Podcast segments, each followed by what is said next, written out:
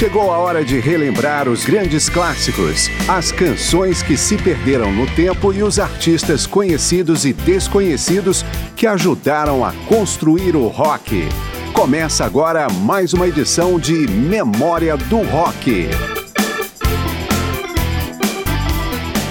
Inicialmente abominado pelos circuitos religiosos, o rock aos poucos foi sendo assimilado nas igrejas cristãs a partir da década de 60, principalmente no meio evangélico do sul dos Estados Unidos, mas também em outras denominações, inclusive entre os católicos. Hoje, o nicho rotulado como Christian Rock, o rock cristão, é um dos principais ramos da música gospel. Eu sou Márcio Aquilissardi e Memória do Rock aproveita a proximidade do feriado da Páscoa para falar sobre e ouvir um pouco do Christian Rock, feito por gente que participou do período clássico do rock. Começamos com duas das bandas mais conhecidas do movimento, Petra e Resurrection Band. Os dois grupos começaram a carreira ao mesmo tempo, em 1972. Petra, aliás, significa pedra em grego. Pedra é rock em inglês. Vamos ouvir Walking in the Light, primeira faixa do primeiro disco do Petra, que ainda está nativa. Depois, Resurrection Band em SOS, de um álbum mais recente da banda, que foi extinta em 2000.